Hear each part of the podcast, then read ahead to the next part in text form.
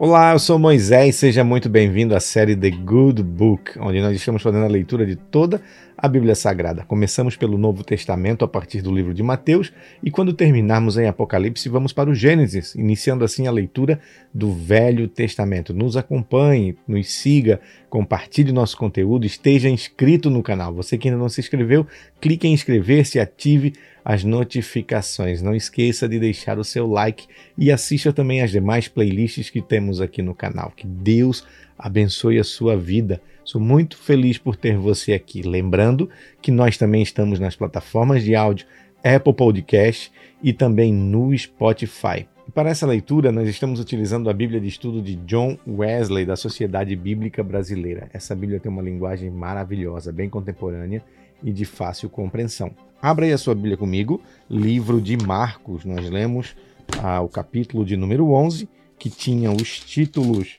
ah, Jesus entra em Jerusalém, a figueira sem fruto e a lição da figueira e a autoridade de Jesus. Vamos agora para o capítulo de número 12 de Marcos. Você que está acompanhando aí conosco, Marcos capítulo 12, e o primeiro título é A Parábola dos Lavradores Maus. Depois, Jesus começou a falar-lhes por parábolas. Um homem plantou uma vinha, pôs uma cerca em volta dela, construiu um lagar, edificou uma torre e arrendou a vinha a uns lavradores. Depois ausentou-se do país. No tempo da colheita, mandou um servo para que recebesse dos lavradores a sua parte dos frutos da vinha. Mas os lavradores o agarraram, espancaram e o despacharam de mãos vazias. De novo, enviou-lhes outro servo. E eles bateram na cabeça dele e o insultaram. Mandou ainda outro servo, e a este o mataram. Muitos outros lhe enviou, dos quais espancaram uns e mataram outros. Restava-lhe ainda um, o seu filho amado. Por fim, mandou o filho, pensando: O meu filho eles respeitarão. Mas os tais lavradores disseram entre si: Este é o herdeiro. Venham, vamos matá-lo e a herança será nossa. E agarrando o filho, mataram-no e o lançaram fora da vinha. Que fará, pois, o dono da vinha? Virá, exterminará aqueles lavradores e entregará a vinha a outros. Vocês ainda não leram este trecho da Escritura? A pedra que os construtores rejeitaram, essa veio a ser pedra angular. Isto procede do Senhor e é maravilhoso aos nossos olhos? E procuravam prender Jesus porque entenderam que ele havia contado esta parábola contra eles, mas temiam o povo. Então eles o deixaram e foram embora. É, versículo de número 13, a questão do imposto. Enviaram a Jesus alguns dos fariseus e dos herodianos para que o apanhassem em alguma palavra. Chegando, disseram-lhe: Mestre, sabemos que o Senhor é verdadeiro e não se importa com a opinião dos outros. Por que não olha a aparência das pessoas, mas, segundo a verdade, ensina o caminho de Deus?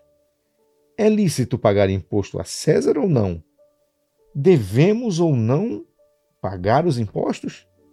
Mas Jesus, percebendo a hipocrisia deles, respondeu: Por que vocês estão me pondo à prova? Tragam-me um denário, para que eu o veja.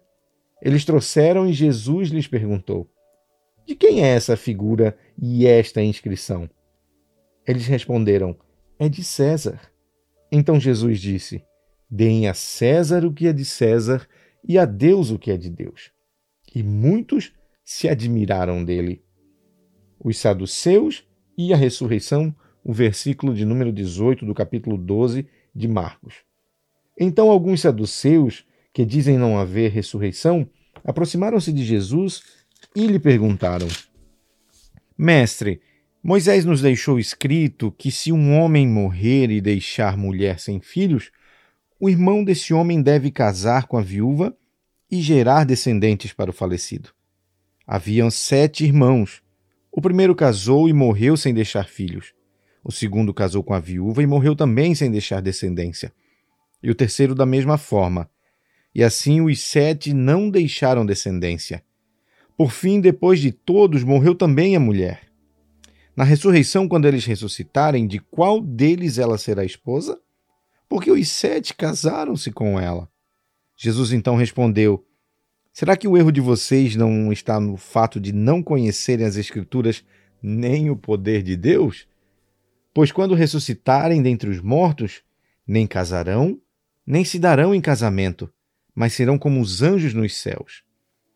Quanto aos mortos, que eles de fato ressuscitam, vocês nunca leram no livro de Moisés, no trecho referente à sarça, como Deus lhe falou: Eu sou o Deus de Abraão, o Deus de Isaque e o Deus de Jacó. Ele não é Deus de mortos e sim de vivos. Vocês estão completamente enganados. Versículo 28, o grande mandamento. Chegando um dos escribas que ouviu a discussão entre eles e viu que Jesus tinha dado uma boa resposta, perguntou-lhe: Qual é o principal de todos os mandamentos? Jesus respondeu: O principal é: Escute, ó Israel, o Senhor nosso Deus é o único Senhor.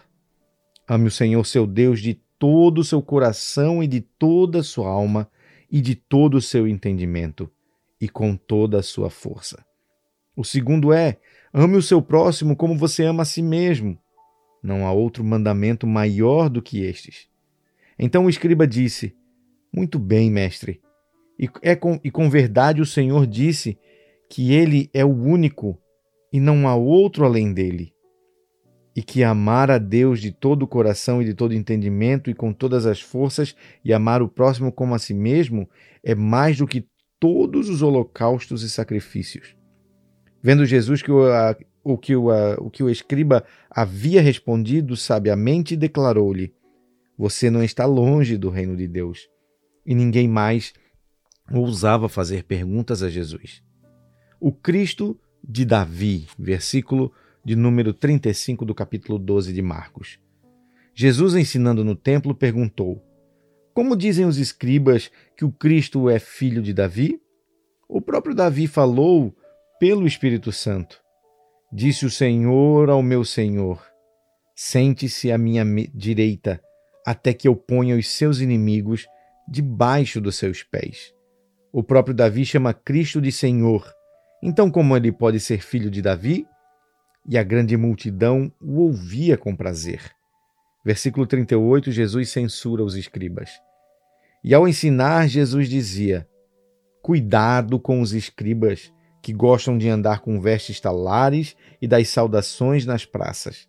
Buscam as primeiras cadeiras nas sinagogas e os primeiros lugares nos banquetes devoram as casas das viúvas e, para se justificar, fazem longas orações. Estes sofrerão um juízo muito mais severo. A oferta da viúva pobre, versículo 41. Sentado diante da caixa de ofertas, Jesus observava como o povo lançava ali o dinheiro. Ora, muitos ricos depositavam grandes quantias. Vindo, porém, uma viúva pobre, lançou duas pequenas moedas, correspondente a um quadrante. E chamando seus discípulos, Jesus disse: Em verdade lhes digo que esta viúva pobre lançou na caixa de ofertas mais do que todos os ofertantes, porque todos eles deram daquilo que lhes sobrava. Ela, porém, da sua pobreza, deu tudo o que possuía, todo o seu sustento.